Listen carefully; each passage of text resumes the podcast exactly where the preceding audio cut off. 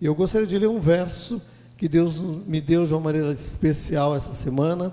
Nós temos um trabalho, um projeto da igreja, a qual nós estamos inseridos para abençoar vidas, abençoar famílias, que se chama o Em Família. Amém? É um projeto da igreja para abençoar. E eu tenho a oportunidade toda quarta-feira trazer uma palavra que fala ao coração, que traz uma instrução para a família. E nessa semana estava é, rascunhando, trabalhando em alguns temas, e um desses temas é este que eu vou estar falando nessa noite, mas de uma coisa, de uma forma muito mais é, ampla, mas eu vou querer também trazer um testemunho daquilo que Deus tem feito na minha vida e na minha família nesses dias. E falava sobre posteridade, posteridade e descendência do Senhor. E Deus começou a falar no meu coração, e ao mesmo tempo que Deus falava no meu coração sobre esse tema, Deus falava sobre um outro tema, a qual está é, fervilhando no meu coração, falando sobre feridas e cicatrizes, né?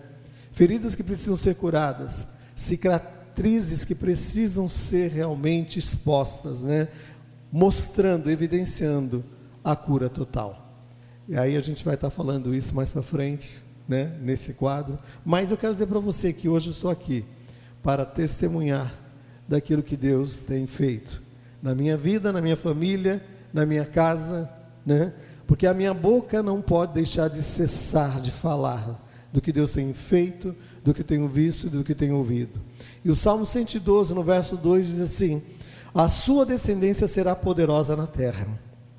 Será abençoada a geração dos justos. Amém?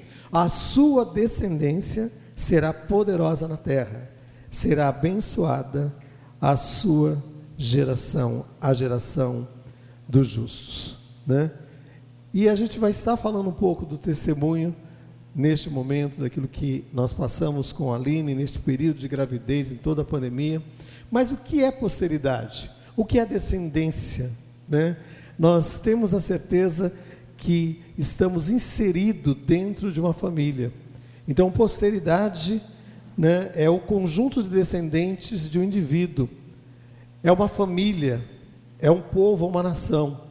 E os descendentes são aqueles, aqueles que são provenientes de laços sanguíneos, que realmente vão crescendo e, como uma grande árvore, vai espalhando os seus galhos, os seus ramos, e vão surgindo os seus frutos, e os frutos vão sendo né, é, gerados como frutos dessa árvore, árvore genealógica chamada família. Então eu quero falar um pouco sobre essa família, família como posteridade, como descendência bendita. Né? E eu tenho os dois filhos que todos conhecem, a Aline, né, com 29 anos, e o Samuel com 25. A Aline casou há quatro anos atrás, e a Aline projetou que quando ela estivesse com quatro anos de casada, mais ou menos, ela teria né, o seu filho. Mas isso foi, passou o primeiro ano, o segundo ano, o terceiro, e como todo vô, né, nós estamos aqui diante de avós, né, a gente sempre fica na expectativa. O meu grande sonho é que tenha, né? Aí um dia uma irmã, que também é avó, ela chegou e disse assim: Ah, mas uh, o sonho é da sua filha, não é o seu sonho, brincando comigo, né? Falei, não importa, é o sonho dela, mas é o meu sonho, eu vou sonhar juntamente também. Por quê? Porque quando a Aline nasceu, nós tivemos o privilégio de inseri-la, né, por parte de Deus, na nossa família. E a Aline veio como uma princesa. A palavra, a palavra que Deus nos deu quando nós escolhemos este nome foi que o nome significa o nome de nobreza. E eu lembro que uma pessoa que frequentava aqui a igreja, nem está aqui mais, está em outros lugares, em outras partes, não importa, né? Chegou para mim e disse assim: Ah, o nome Aline significa fora da linha. Eu falei: Não é fora da linha, o nome Aline significa nome de nobreza, princesa, e é isso que ela é. E aí eu rejeitei aquela palavra, isso há 29 anos atrás. Sabe aqueles irmãos que chegam até você?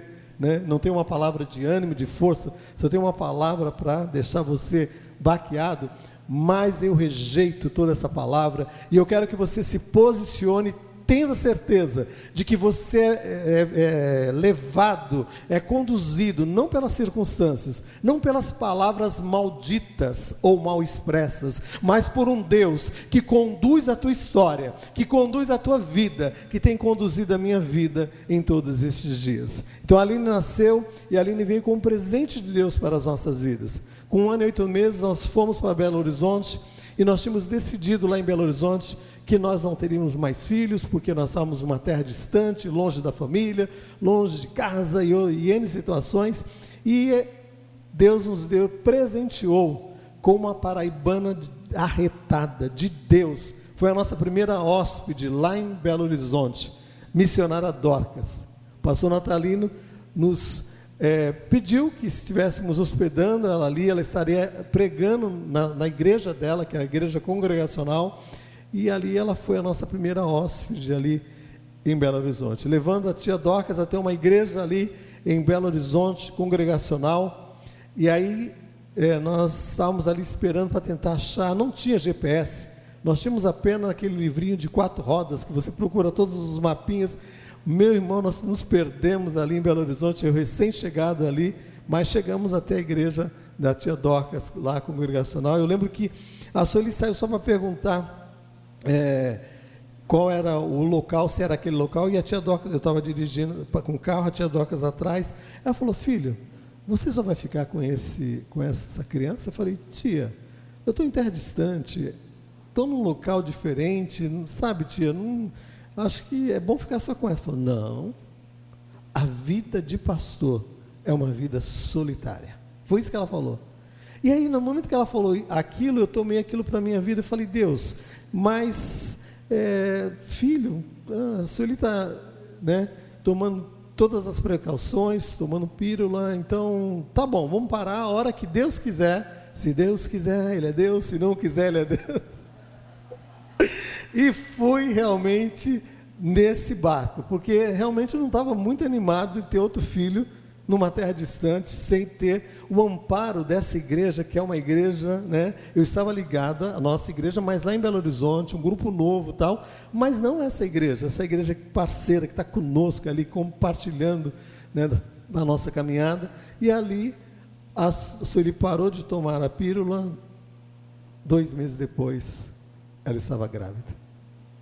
Aí começou todo o processo, nasceu um ano depois, setembro do ano seguinte. Nós chegamos em agosto de 93, setembro de 94.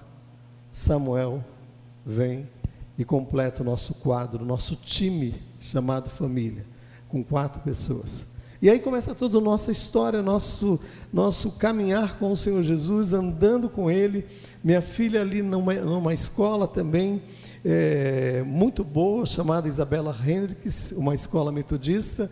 Ela estudou durante alguns anos ali, até perto da nossa saída de Belo Horizonte, por volta até cinco anos mais ou menos, cinco, seis anos. E eu lembro que eu tive que tirar minha filha daquele colégio para que ela pudesse ir para um outro colégio, porque a gente já estava é, com um processo de saída de Belo Horizonte. E eu lembro que uma avó, a avó de uma menininha que era muito amiga da Aline, da idade da Aline, chamada Ceci. Essa menina era muito amiga, amiguíssima da Aline. E um dia essa menina estava num local, numa festa com a Aline, e, e foi por um local e eles estavam ali no churrasquinho, comendo alguma coisa. A menina caiu e a Aline foi, pôs a mão sobre a cabeça da menina e orou pela menina. Aí a mãe daquela menina chegou para a avó, né, aliás, chegou para a gente e falou assim, quando nos entregou a Aline, quando acabou toda aquela programação, falou assim: a sua filha é uma, é uma menina especial, é uma menina de Deus, uma menina iluminada, né? Sabe aquela pessoa que está vendo a ação de Deus na tua vida, né? mas ainda não tem uma experiência real. Quando eu falo assim, é iluminada, eu falei, lógico, ela tem a luz que veio do mundo, que veio ao mundo e que ilumina todo aquele que nele crê, Jesus. E tão tenra, ela foi absorvendo esses ensinamentos.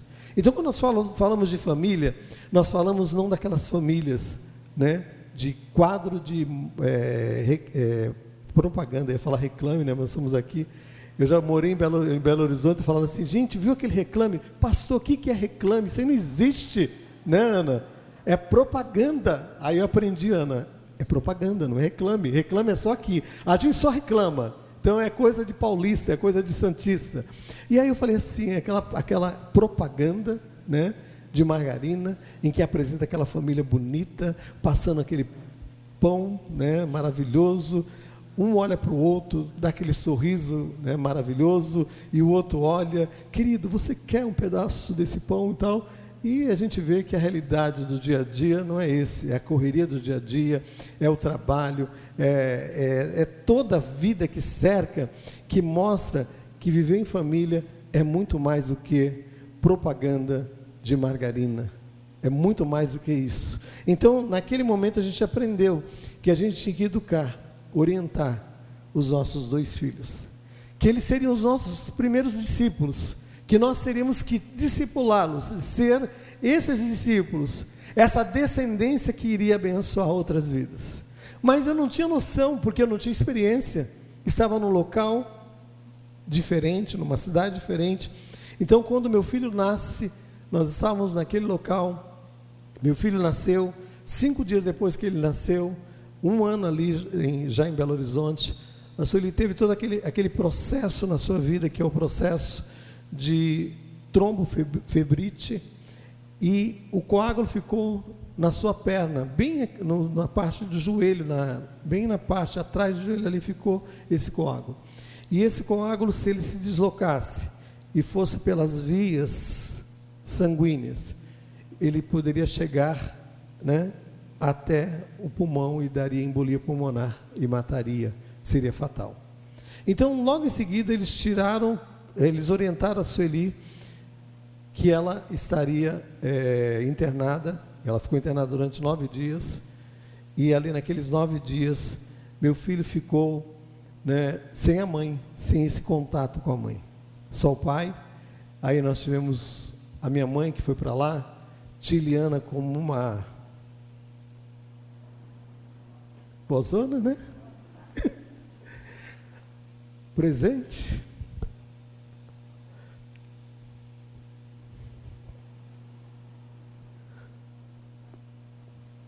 Quando, quando eu falo de igreja, eu falo dessa parceria. Por isso que eu me alegro quando eu posso estar na igreja. Eu quero que você tenha esse desejo de estar na igreja, porque é na igreja que Deus ordena a bênção sobre a tua vida, sobre a tua casa, sobre a tua posteridade. E aí a Aline cresce, Samuel cresce, e a gente vai tendo as experiências com Deus ali em Belo Horizonte, amparados também pelaquela igreja local, que nos amou, nos recebeu também tão carinhosamente, e de estranhos que, era, que éramos, passamos a ter uma nova família lá em Belo Horizonte, e uma família amada, né? E Ana é representante dessa família, agora ela é, é, uma, é uma Belo Horizontina meio santista, ela está já falando tu, já está falando né, algumas palavrinhas santistas, santistês, né? Então, nós estamos fazendo essa parceria. É um intercâmbio. Eu fui para lá e agora a Ana veio de lá para cá. Né, Ana? No intercâmbio. A Ana, quem está vendo, é a nossa atalaia ali da porta. Né? Nossa atalaia advogada. Deus trouxe ela para cá, trouxe a família dela também para cá, para estar aqui junto conosco, congregando também aqui em Santos. Então, Deus nos deu esses dois filhos e a gente começou a educá-los, a orientá-los. Quer dizer que educar filho e orientar filho não é fácil. Se você pensa que você vai educá-lo e durante alguns momentos você aperta ali um botão, você fala, ah, eu vou dar uma aceleradinha aqui, sabe por quê? Sabe aqueles vídeos que você vê, ai, está tão pesado, vamos dar uma aceleradinha, você vai lá com o dedo, você vai, empurra, aí você passa por né, a parte que você quer ver do vídeo, e aí você vê, ah, legal, já vi, já vi o final. Não, com o filho nós não podemos fazer isso. Com o filho nós temos que acompanhar. E a palavra de Deus diz assim: ensina a criança no caminho a qual devo andar. porque jamais quando ela crescer, ela vai se desviar daquele caminho. Mas tem que haver uma condução, uma orientação. E uma orientação no tempo que é devido. Não é num tempo qualquer. Ah, eu não, sabe, agora eu não quero, não quero educar, não quero corrigir. Sabe, deixa ele fazer o que ele quiser, deixa ele fazer o que ele quiser, você vai sofrer lá na frente com as consequências. Então é, é momento, é momento de nós entendermos que para sermos uma descendência bendita, para que tenhamos uma posteridade bendita, custa um algo a ser feito. É necessário que façamos algo. Ah, mas Jesus não fez tudo na cruz do Calvário? Sim, com relação ao plano de salvação, Deus fez, mas com relação à nossa vida diária, nosso caminhar diário, como nosso processo de santificação diária, é um processo, né, em parceria, onde Deus atua e onde nós também atuamos, nos dispondo para que Deus possa agir. E a cada momento Deus foi atuando na minha vida, atuando na vida da Sueli, nós fomos aprendendo, nós fomos aprendendo com os erros também, porque nós aprendemos errando algumas vezes. E nós erramos algumas vezes na condução, na orientação, tivemos que pedir perdão. Eu tive que pedir perdão algumas vezes aos meus filhos por aquilo que eu tinha corrigido, excedido de uma maneira errada, excedi na correção, e eu tive que me acertar eu tive que conversar, eu tive que expor algumas coisas e ali a gente pôde chorar, se abraçar e se envolver realmente em todo um processo, né? Que hoje a gente pode dizer que os nossos filhos eles são flechas, que eles estão atingindo um alvo. E quando nós falamos de alvo, é algo que está além de nós, é algo que nós miramos e nós iremos acertar esse alvo. Então, os nossos filhos, eles são flechas na mão do arqueiro. E essa flecha bem orientada, ela vai atingir o alvo devido. Então nós erramos, acertamos muitas vezes, e aí Deus foi nos dando graça e sabedoria para orientarmos a eles. E há quatro anos atrás, minha filha casou. E quando minha filha casou, deu aquele baque, né? Porque pai de menina tem esse baque. Aí ela pegou, foi levando as coisas dela para a casa dela, foi levando as outras coisas. De repente, o guarda-roupa dela faltava as roupas. E ela pegou um dia, na semana que decidiu o casamento dela, ela limpou o guarda-roupa todinho Limpou no sentido não de limpar, quem limpou foi a mãe, mas ela limpou no sentido de tirar a roupa. ela limpou no sentido de tirar a roupa. Porque até isso eu quero dizer para você que os nossos filhos também aprendem. Você fala, faz isso, você não deixou isso aqui fora do lugar, você tem que limpar isso, você tem que fazer aquilo, e você cansa. Será que é só eu que tenho essa, essa, esse impulso cansativo de pedir, de pedir, de pedir? Caramba, parece que eles não aprendem. Casou há quatro anos atrás. Hoje cozinha, lava, passa, faz as coisas, cuida da casa. Hoje está cuidando do filho, né? E eu quero chegar nesse ponto onde ela casou, tirou todas as coisas do seu guarda-roupa. E aí, meu filho que morava conosco, mas estava num outro quarto menor, numa parte da nossa casa, num quarto menor, o que aconteceu? Ele transferiu as coisas dele tudo para esse local. Agora ele tomou posse daquele local. E ali ele entrou naquele, porque era um quarto maior, com guarda-roupa maior tal.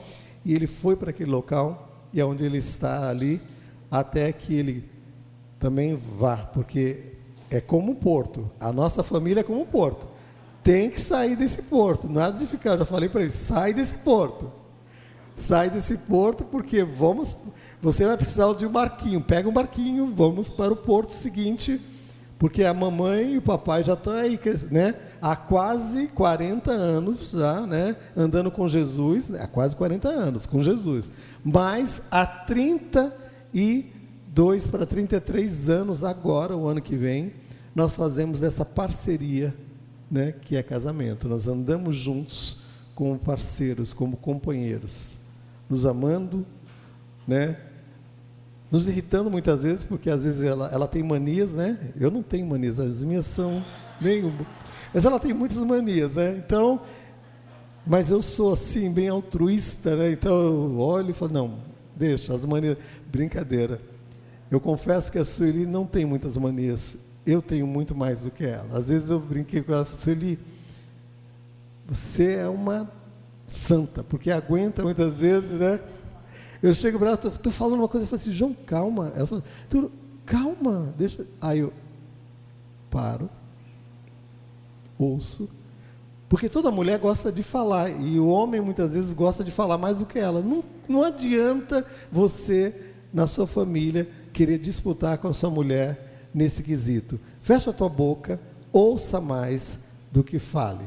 Eu estou aprendendo. Eu tenho 33 anos, eu quero dizer para você que eu acho que eu estou no. Qual tópico? Eu acho que eu estou no primeiro tópico ainda. Estou, sabe? Estou em aprendizado ainda, né? Mas eu quero dizer que vale a pena quando a gente pode parar para ouvir, parar para considerar o que o outro está pensando. E, e como eu penso muito rápido e como eu ajo muito rápido, eu já chego em casa muitas vezes e falo assim: não vamos fazer isso a gente pode fazer isso, fazer aquilo. Eu falei, calma, vamos decidir em família. Só que quando eu vou decidir em família, eu acabo decidindo, querendo, né? Porque eu falo, mas se a gente fizer assim, vai fazer desse jeito? É, é, é a maneira, muitas vezes, de eu agir, mas eu tenho aprendido com Deus a ouvir mais. A ouvir mais dela, a ouvir mais do Samuel, a ouvir mais nessa parceria chamada família. Então a palavra de Deus diz que a nossa família, a nossa descendência seria poderosa na terra e seria abençoada como a geração dos justos. Então minha filha sai de casa, começa ali o seu casamento, e nesse processo do casamento dela, Deus a levou para morar longe de nós, longe assim, a 80 e poucos quilômetros, mas longe, porque a gente, um amigo meu, né, que eu não vou falar o nome, muito chegado, que é pastor dessa igreja, não é o pastor, é o pastor oficial, é o outro pastor, não vou dizer quem é. Ele falou assim: Você vai estar lá todos os dias, você vai estar lá toda semana. Eu falei: Ô amigo, não vou estar lá toda semana. Tu fecha sua boca que você vai estar na casa dos seus também brincando com ele. ele a gente brinca assim, com esse amigo, com esse pastor amigo que eu não vou falar quem é, para você não, né? Mas aí eu falei para ele: Não, Luiz, não, já falei o nome dele, não vou eu falei, não, imagina. E realmente aconteceu isso. Porque a Aline começou a tocar a vida dela, ali com o Arthur, frequentando uma igreja lá em Osasco, tendo um processo de Deus ali na vida deles. Durante o primeiro ano, umas três vezes por mês, mais ou menos, eles vinham, eles, eles estavam praticamente congregando aqui conosco. Então eles vinham para cá, ele dizimava aqui, ela dizimava aqui e ia para lá. Então a gente tinha aquele contato. Depois, no primeiro ano de casamento, a gente teve aquele contato assim: ah, ela vem mais para cá do que a gente vai para lá tal. E a gente foi convivendo. No segundo ano, ela mudou todo o processo. Deus mudou todo o processo. Aí eles começaram a ficar mais lá, envolvendo com a igreja, trabalhando com a igreja ali. E ali Deus começa a agir em todo o processo na vida deles, até que, é, passado esses três anos, né, que foi o ano passado, o terceiro ano, a gente naquela expectativa, Deus, e aí, o herdeiro não vem? Mas assim, eu só pensando, né? E às vezes a minha boca querendo falar alguma coisa, mas eu só. Aí naquela expectativa, né? Aí quando foi no final do ano, o pastor falou assim: ano de grandes realizações. A gente falou: é esse ano. é esse ano. Mas a gente ficou conosco, né? Guardamos isso. Aí tiramos uma foto no final do ano ali fora, né? E o ano de 2020. E a irmã que tirou a foto com o ano de 2020, ela falou assim: Aline, esse é o herdeiro, é o ano que o herdeiro vai vir, falou assim, brincando com ela. E a gente ficou quieto. Isso em dezembro, final, dia 31 de dezembro no culto da passagem do ano. Então a gente veio, entramos nesse ano como um ano com muitas, muitos sonhos, né? Sonhos de trabalhar para o Senhor, sonhos de viagens também, sonhos de ir para determinados lugares que Deus estava colocando no nosso coração como família. Só que de repente, Março entra. E a Sueli faz anos dia 24 de março. E aí, quando a Sueli ia fazer no final, a gente ah, ela vai vir nesse período de março, vai estar aqui conosco, né? Em março. Então a gente vai ter mais um momento de família, só que quando deu a segunda semana de março, entrou toda essa questão de pandemia. Entrou e começou a fechar todas as portas, as possibilidades de que as pessoas pudessem circular de uma cidade para outra. Teve muitas barreiras de entrada na nossa cidade, da saída também para outras cidades também. E aí, conversando com a Aline e com o Arthur, eles falaram para nós né, que estava é, difícil, realmente a gente via a televisão mostrando. Eu falei, filhos, não, é momento de, de, vir agora, né? Esse momento de pandemia, esse momento tão difícil. Só que a gente não sabia que naquele momento, naquele começo de pandemia, né? O nosso herdeiro já estava sendo gerado, já estava sendo concebido, né? Então todo esse processo veio, veio abril, a pandemia foi, né? se alastrando, a Covid foi aterrorizando, fechando, né? Várias possibilidades de acessos de um lado para o outro. Veio maio, Dia das Mães. Ah, porque Dia das Mães, Dia dos Pais, aniversários, gente sempre conta assim, Natal, né, Ano Novo, é, são datas que a gente marca é, deles estarem conosco, então é onde eles tentam organizar, e outras datas também, mas essas são as datas mais certeiras. Veio maio, segundo domingo, e nada. Não tendo possibilidade de entrar, aquela dificuldade. Naquela semana mesmo a gente viu, estavam fazendo barreiras na, no Sabuó ali, e parando os carros, fazendo todo o impedimento para que a pessoa entrasse na cidade. Eu falei para eles: não fica, depois quando melhorar, a gente, ou a gente vai até vocês, ou vocês vêm até nós. Quando deu o final de maio, eles nos surpreenderam, né? Com uma chegada em casa inesperada. E quando eles chegaram em casa, eles trouxeram todos os presentes. Trouxeram presente de Natal, Ano Novo, Páscoa, todo né, dia da, do aniversário da Sueli. Então, e a Sueli foi abrindo, mãe, isso aqui é seu presente de aniversário.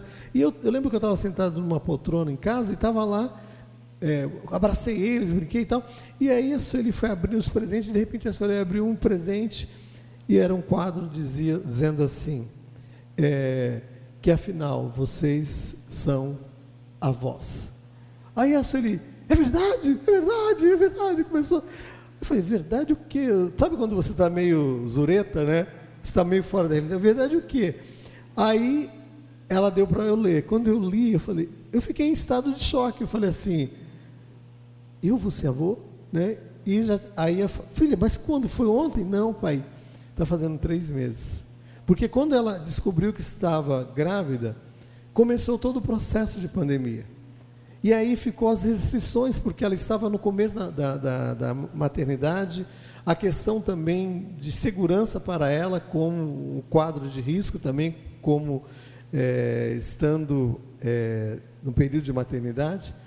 E aí foi que nós foi quando nós descobrimos que ela, né? Aí eu fiquei, eu não, não acreditei, olhei assim, mas aí ela levantou assim um pouquinho a blusa, né? Mas estava bem assim, uma nuance muito pequena. Não, mas ainda, não, eu creio, vai, não, porque estava, realmente estava um pouquinho mais alterado o abdômen dela, ela estava grávida, né? O exame, quando, o exame dizia, e também, né? Ela, aí eu falei, aí eu comecei a curtir essa questão do nascimento né, do meu neto. Só que o nascimento do meu neto, ele veio no meio da pandemia. E no meio da pandemia, eu, eu fico imaginando como Moisés, quando nasceu lá na, no Egito, estava no meio de uma crise de 400 anos de perseguição egípcia sobre os judeus ali, sobre os israelitas. E de repente, os israelitas clamaram ao Senhor. Então havia oração, havia um coração disposto. Porque o Deus que responde às orações, ele não está condicionado às condições contrárias que nos cercam. Mas o Deus que está no comando da oração é o Deus que conduz as circunstâncias e diz a palavra de Deus que ele inclina o coração do rei e ele coloca o coração do rei aonde ele quer.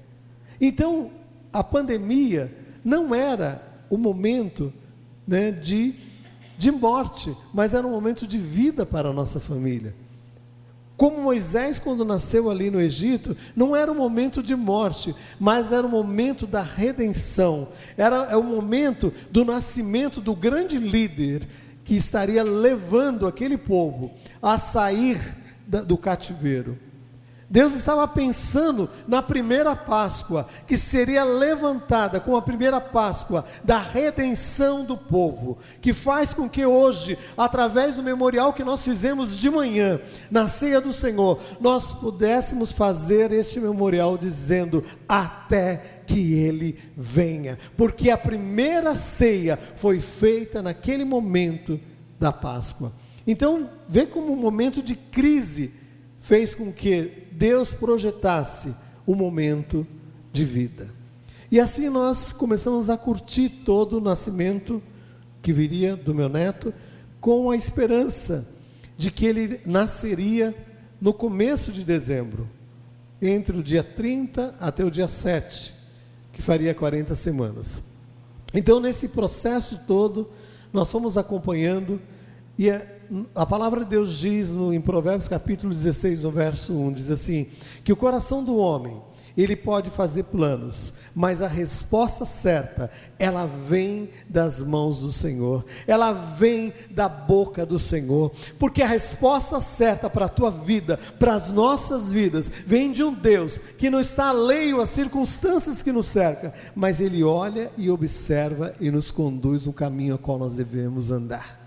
E foi interessante que nós projetamos tudo isso, estabelecemos que lá para o dia 15, que era 15 de novembro, nós voltaríamos.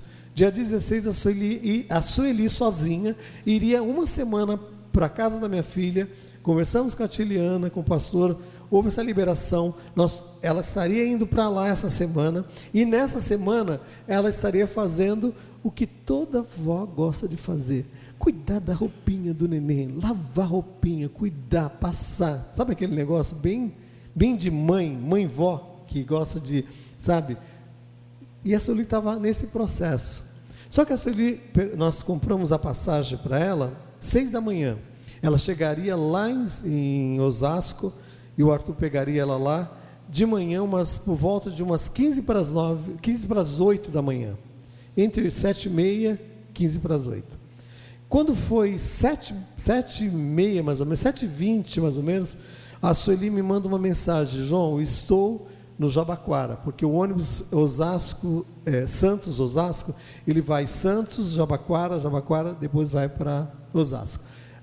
Estava é, em Osasco, estava em Jabaquara, a Sueli falou assim, João, recebi uma, uma mensagem da Aline, a Aline está sentindo dores, tinha caído o tampão dela na noite anterior, do domingo, dia 15, e ela estava sentindo dores desde a uma hora da manhã até aquele horário. Ela está indo para o hospital e o Arthur vai me pegar lá. A gente vai estar indo, né, para lá. Só que aí eu, eu ah, tudo bem, ela só uma, ou uma, uma consulta corriqueira, um alarme falso, porque ainda tem mais três semanas, duas semanas e meia, três semanas aí pela frente. Aí é, eu lembro quando a tia Helena saiu, foi, quando ela foi para Portugal, eu falei, tia, só vai voltar, mas quando a senhora voltar, ainda vai ter tempo, vai ser depois quando a senhora chegar, a gente vai estar tá, né, vibrando com o nascimento. Falei isso para a tia, falei, tia, não, não, vai ser nos dias que a senhora vai estar tá lá, não, vai ser depois. Ainda falei para a tia isso. Aí quando foi um pouco mais tarde, era sete e meia, ele manda outro WhatsApp, falou assim, João, eles estão indo para o hospital e o neném nasce hoje. Hã? Nasce hoje? Falei, meu Deus, nasceu hoje. Eu, sabe, daquele pânico. Só que eu tinha duas contas, que eram contas nossas que venciam naquele dia.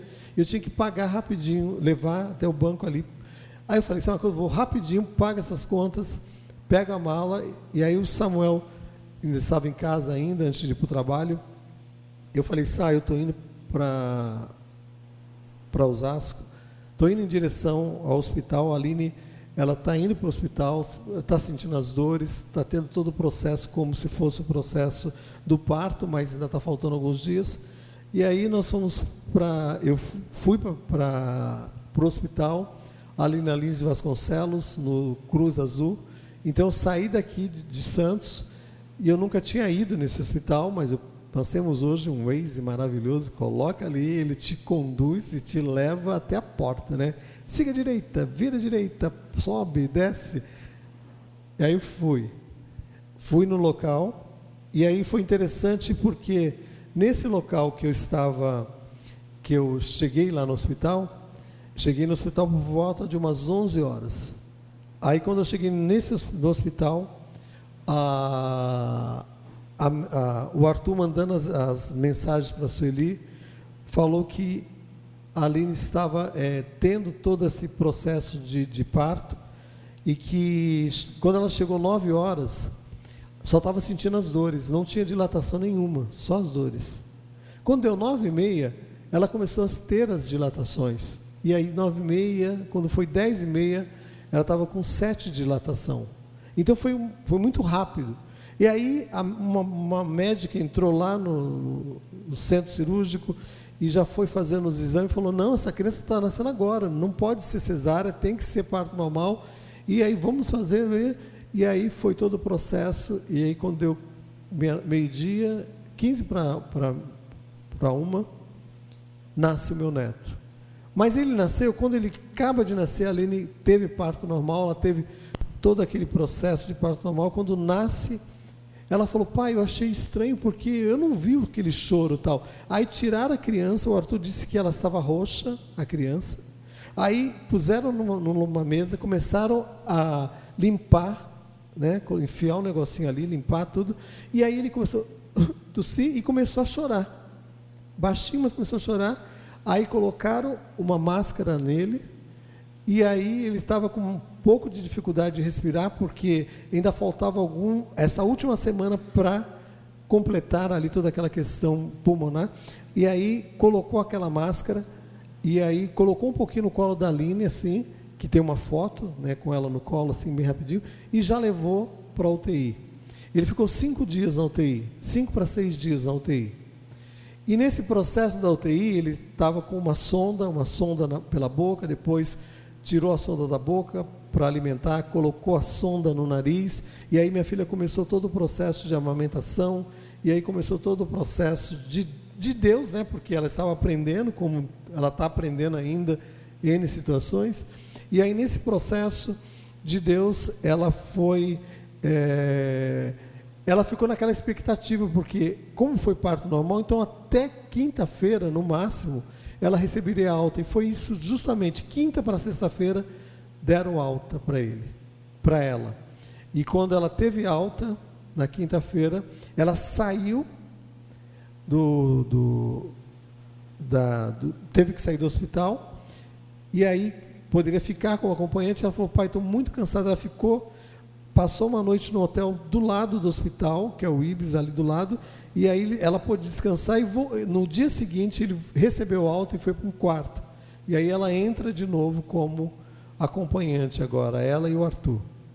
E durante aqueles dias que nós estivemos ali, que foram seis dias, seis para oito dias mais ou menos, nesse processo de UTI e quarto no hospital, eu só fiquei na expectativa é, é, fora, porque eu não tinha acesso ao quarto, eu não tinha acesso à UTI, porque nesse protocolo da Covid, eles falaram lá, a moça da portaria do hospital falaram assim, ó, se fosse numa época normal, os avós teriam acesso à UTI, teriam acesso ao quarto. Então, eu, eu me frustrei um pouquinho, né, como avô. Eu queria, sabe aquela, aquela ideia que você concebe, que você vai receber, nasceu o nenê, você vai poder pegá-lo no colo, e aí você vai tirar aquela primeira foto, só que isso não ocorreu. Mas eu louvei a Deus porque Deus guardou Deus guardou de uma maneira especial a vida do meu neto. E eu louvo a Deus porque João significa favor de Deus. Não é porque é o meu nome, mas é o significado do nome, favor de Deus. E Felipe significa aquele que ama cavalo. E cavalo fala da, do porte, da elegância do cavalo, fala da nobreza do cavalo, fala daquele que pode carregar príncipes sobre ele, fala da força do cavalo. Então, é a força de Deus, né?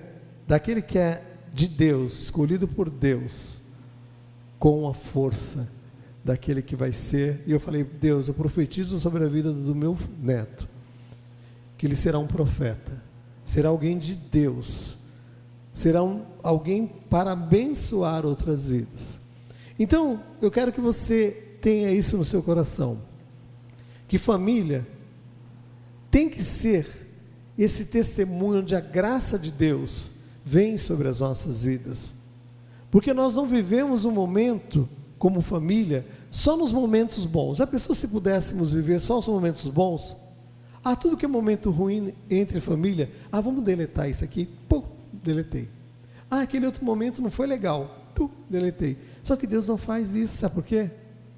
As cicatrizes que ficam nesses momentos quando nós olhamos para essas cicatrizes, nós podemos dizer: olha, nós passamos como família por este momento, mas essa cicatriz, ela comprova que houve cura, que houve uma ação de Deus que houve um mover de Deus de uma maneira tremenda. E dessa mesma forma eu quero dizer para você que Deus está agindo na sua vida, agindo na sua família e que ele não perde o controle. Ainda que ele não faça como você pense, ainda que ele não fez como eu pensava, da maneira que eu projetei, ele fez da maneira dele. E a maneira dele é boa, é perfeita e é agradável. Então, através da família, né, nós vemos essa extensão da graça de Deus.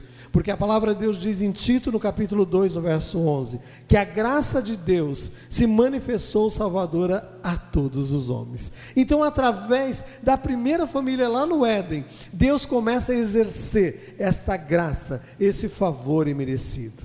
E ali naquela primeira família, Deus precisou tratar de coisas tão profundas, né? Houve o primeiro homicídio naquela família, Deus precisou tratar com aquela família para que através daquele tratamento Eva pudesse ter outros filhos, outros filhos pudessem ser gerados. Como também foi na vida de Jó. E eu não me comparo a Jó porque meu irmão não passei nada do que Jó passou. Não posso né, entrar nesse naipe do Jó. Mas quando Jó conta-nos a história que ele tinha ali filhos, ele tinha sete filhos, três filhas, acontece todo aquele momento, até o momento de uma certa desgraça, de, do desfavorecimento da graça naquele momento, e ele perde ali os seus filhos, perde todos os seus bens, passa por um momento angustiante, e você vai ler o livro de Jó, todo o livro de Jó, você vê Jó passando por um momento terrível de tratamento de Deus. Aí senta três amigos, né? Que são amigos das, da onça, que eu posso dizer. Sentou do lado dele. Sabe aquele amigo da onça? E você está passando esse problema aí?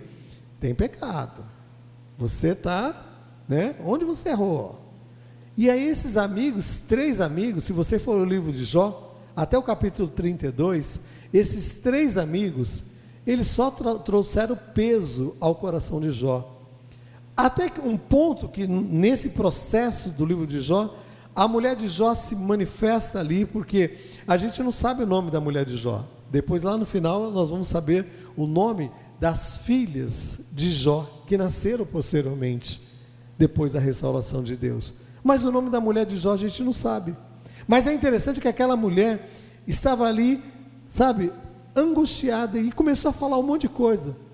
Porque mulher, quando quer falar, meu irmão, e você que é homem, que é marido, deixa ela falar. Não tenta disputar o falar da tua mulher, porque você vai passar a noite numa disputa de braço. Deixa ela falar. Ela quer falar e você pensa que ela quer solução. Ela não quer solução. Ela quer falar, falar, falar. E aí você deixa ela falar. E um dia essa mulher de Jó chegou e falou: amaldiçoa Deus e morre e tal. Aí Jó chegou e falou assim, depois de ser acuado por tantos conselhos errados dos amigos, né? Chegou e disse assim: mulher, tu falas como uma louca. nós receberíamos o bem de Deus e não receberíamos, porventura, o mal também da sua parte? Deus ele tem dado, da mesma maneira que Deus tem dado, ele tem poder para fazer tal, porque eu sei que o meu redentor vive. E eu sei que por certo ele se levantará de uma maneira especial, e eu contemplo. Aí passa todo esse, processo do livro de Jó, porque não foi assim logo de imediato. E aí lá no capítulo 32, levanta um outro amigo. E é tão bom quando nós podemos ter amigos e a igreja se faz como este amigo, esse parceiro, para estar conosco. Aí levanta um quarto amigo, que nós temos o nome dele. Tem o nome dos outros, mas eu não quero nem falar o nome dos outros. Quero falar o nome desse, Eliú. Ele chega e ele começa a falar: Você, ó, eu quero chegar e trazer as minhas considerações, porque eu sou o mais novo de todos vocês. Mas eu deixei que vocês falassem porque vocês são sábios, são mais velhos. Automaticamente, as suas cãs, que é cãs, cabelinhos brancos, né? Que eu não tenho, porque eu não tenho muito cabelo, mas as cãs, aí falou assim: olha, demonstra sabedoria. E aí eu me calei, deixei vocês falarem. Mas agora eu quero dizer uma coisa. E aí ele começa a dar uma aula falando da grandeza de Deus, falando de como Deus é tremendo, e é tão gostoso a gente ver esse homem sendo levantado, tão novo, mas com tanta experiência para compartilhar e para acrescentar.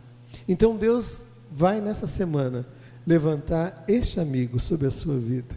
Este amigo que vai trazer uma palavra de consolo, uma palavra de conforto sobre a sua vida, que jamais você esperava que jamais você podia esperar. E ele se levanta, e quando esse amigo acaba de falar, aí entra em cena o soberano condutor da história. Quem é o soberano condutor da nossa história, da história da nossa família?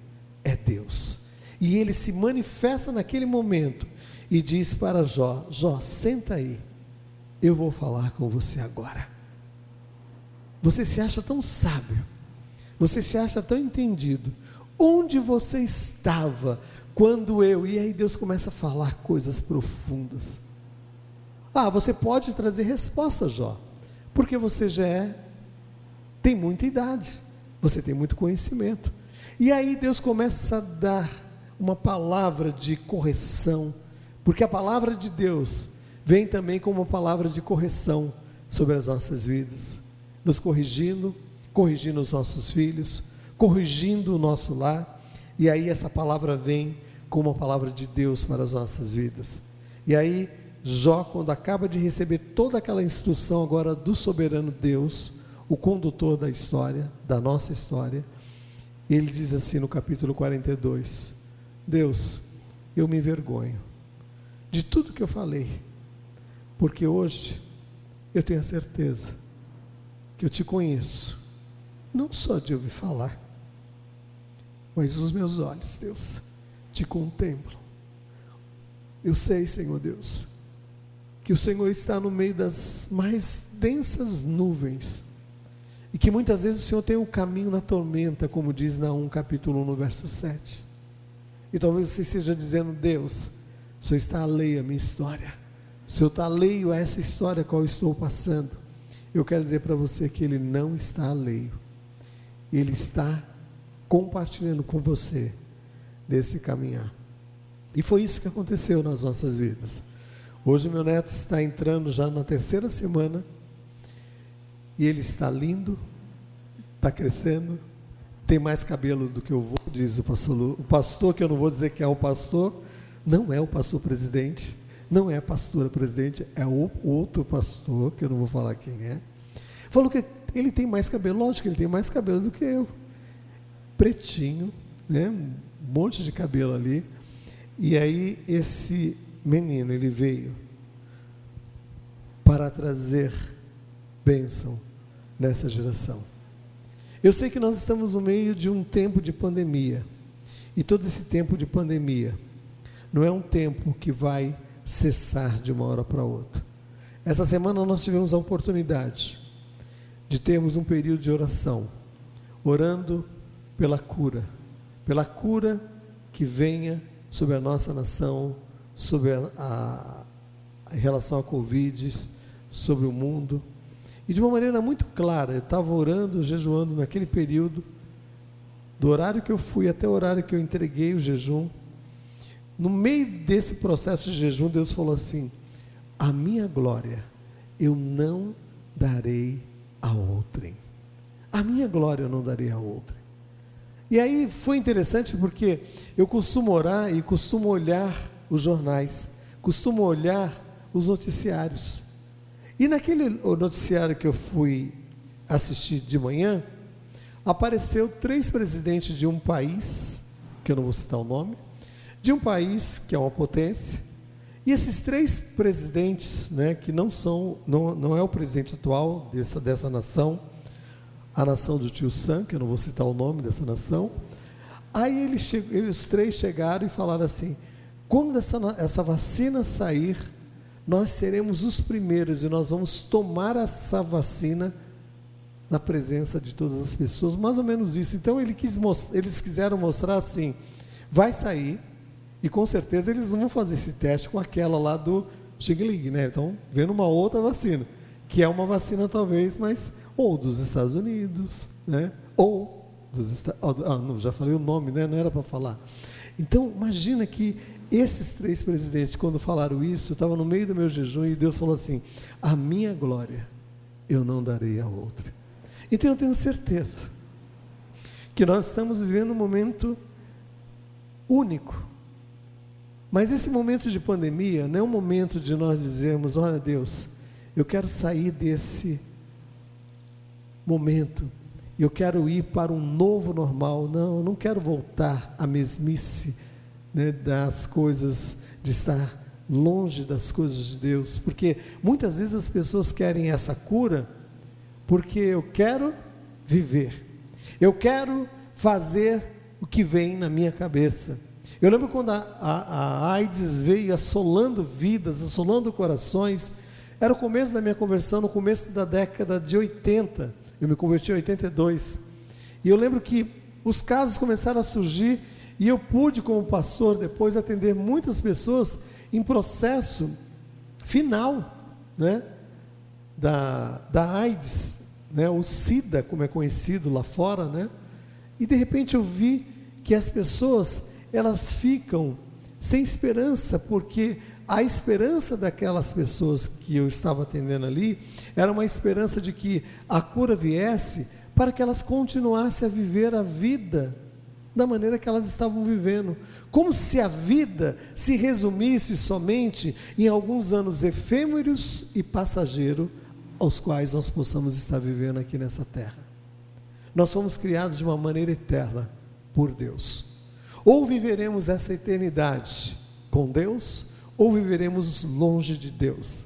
Mas enquanto estivermos, estivermos nesta vida, andando por este caminho, por este caminho terreno, Deus coloca ao nosso lado pessoas para nós instruirmos. E a, as primeiras pessoas para que nós possamos for, formar discípulos são os nossos filhos. E eu quero ler o último verso para nós finalizarmos.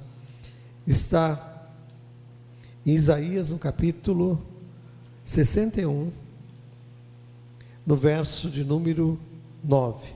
Diz assim: a sua posteridade será conhecida entre as nações, e os seus descendentes no meio dos povos. Todos quantos virem, os reconhecerão como família bendita do Senhor. Aquela palavra que aquela senhora, que eu acho que ela nem está viva mais, mas se ela estiver viva e estiver me ouvindo lá em Belo Horizonte, onde quer que ela esteja, que ela falou assim: a sua filha é iluminada, ainda que ela falou, né, sem conhecer plenamente a luz plena que vem do mundo, porque a gente teve a oportunidade de compartilhar da nossa experiência com Cristo, com ela. Hoje nós podemos dizer que essa luz tem brilhado mais e mais na vida da minha filha, na vida do meu genro e agora na vida da minha descendência minha posteridade, como a descendência bendita do Senhor. Que Deus abençoe a sua vida. Que você não sirva a Deus só pelos momentos alegres, só pelos momentos de festas, só pelos momentos né, de prazer, mas que você possa servir a Deus em todo o tempo.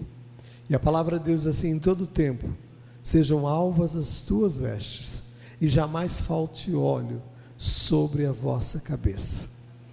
Eu quero deixar essa palavra de incentivo para a sua vida.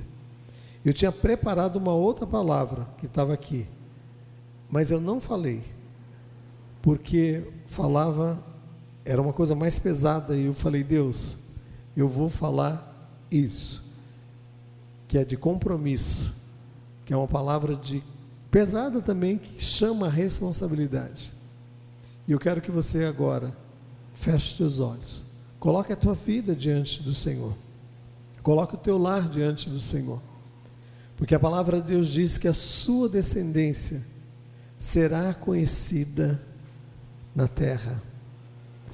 E a sua descendência, como diz a palavra do Senhor, ela será levantada, ela será abençoada a geração do justo. Mas para que isso aconteça, o verso de número 1, um, que é o verso que antecede esse verso, diz assim: Bem-aventurado, mais que feliz, é o homem que teme ao Senhor e se compraz e se alegra e tem prazer nos seus mandamentos, tem prazer na sua palavra. Nós podemos dizer como o salmista disse: Ó, oh, eu me alegrei quando disseram: Vamos à casa do Senhor.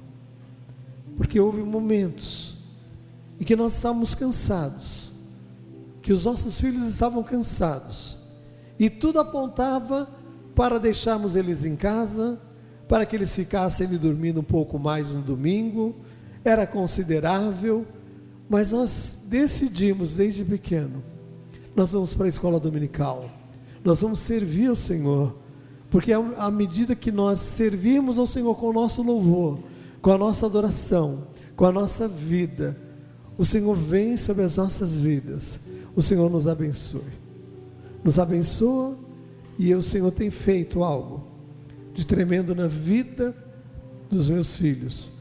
Não porque meus filhos são ETs, fora da realidade, essa terrestre, não. Meus filhos são normais, com as mesmas lutas, as mesmas dificuldades. Eu e a Sueli com as mesmas lutas e dificuldades, de limitações que temos. Mas uma coisa nós aprendemos: nós somos dependentes do Senhor. E quando nós não sabíamos como agir em determinada situação que era concernente à educação deles, nós dizíamos: Deus, nos ajuda, Senhor, nos ensina, Senhor Deus, nos orienta. Talvez você esteja aí na sua casa, talvez você esteja aqui nessa noite dizendo: Deus, eu não sei como agir, Senhor, nessa situação que envolve a minha casa, a minha família, Senhor Deus. Mas eu quero dizer, Senhor Deus, me ajuda, me ajuda. E essa sempre foi a minha oração, o meu pedido, e é esse pedido que eu quero que você faça a Deus nessa hora. Se existem circunstâncias na sua família que tem afligido o seu coração, eu quero que você fique em pé aí no seu lugar. E eu quero que aí na sua casa você apresente essa situação. Eu quero que você se coloque diante de Deus e diga: Deus, essa situação não é maior do que o Senhor. Essa situação, Senhor Deus, é uma situação circunstancial, porque o Senhor é eterno e eu quero declarar nesta hora, Senhor, que essa situação, Senhor Deus, ela irá passar porque o Senhor vai tomar o controle, o comando, Senhor. Eu tenho a certeza, Senhor, que os meus olhos não podem ir em todos os lugares, os quais os meus filhos podem ir, os quais, Senhor Deus amado, o meu coração, por causa de certa ansiedade, tem, Senhor Deus, estado Deus ansioso, eu não sei, mas eu lanço diante do Senhor. Ah, Deus certo, de que o Senhor, Deus amado, tem o comando e o controle. Eu quero que você coloque a tua família como família abençoada, como a posteridade abençoada, porque se você tem a bênção de Deus, e para termos a bênção de Deus, nós temos que ter essa certeza, essa convicção que a nossa vida foi marcada pelo pela cruz do Calvário. A nossa vida foi marcada por um ato de redenção ali na cruz do Calvário. E se confessarmos os nossos pecados, Ele é fiel e justo para perdoar os nossos pecados. Se você errou em determinadas situações em relação aos seus filhos, é momento de acerto, é momento de colocar diante de Deus e buscar do Senhor, porque Ele tem com certeza a resposta certa, porque o coração do homem pode fazer muitos planos, mas a resposta certa vem da boca do Senhor. Deus, eu quero colocar essas vidas, estes corações diante do teu altar, Senhor, que no momento de luta e de adversidade, Senhor Deus, tem passado por este momento, Senhor Deus amado, muitas vezes sem entender, Senhor Deus, mas que o Senhor possa, Senhor, tomar este amado, esta amada diante do Senhor, Deus, e aquilo que tem angustiado, trazido tristeza a este coração, nós repreendemos em nome de Jesus. E ordenamos que bata em retirada toda angústia, toda tristeza, toda ação do mal que tem vindo sobre este coração, e que essa semana seja uma semana projetada pelo Senhor, como uma semana de vitória neste lar, nesta casa. Eu profetizo sobre este lá um tempo de vida, um tempo de cura, um tempo de libertação. Entra, Deus, neste lá, ó Deus que está assistindo, Senhor, onde esse programa está chegando, onde essa programação dessa igreja tem sido levantada para abençoar vidas, abençoar lares, curar, Senhor, restaurar, porque o Deus a qual nós servimos é o Deus Todo-Poderoso, o Deus que traz respostas à nossa oração, que manda fogo e consome, Senhor Deus amado, ali no holocausto, no altar, Senhor. E aqui nós estamos no altar do Senhor, nós estamos na igreja do Senhor, Deus, junto com os outros irmãos, e diz a tua palavra: é ali que o Senhor ordena a bênção, e o Senhor vai ordenar a bênção sobre a tua família, sobre a tua casa. Se você está neste compromisso com Ele, neste compromisso com a palavra do Senhor, Ele vai fazê-lo. Que haja ânimo, que haja força sobre a sua vida. E que essa semana possa começar como uma semana de vitória, ainda que venham as lutas, que você possa vislumbrar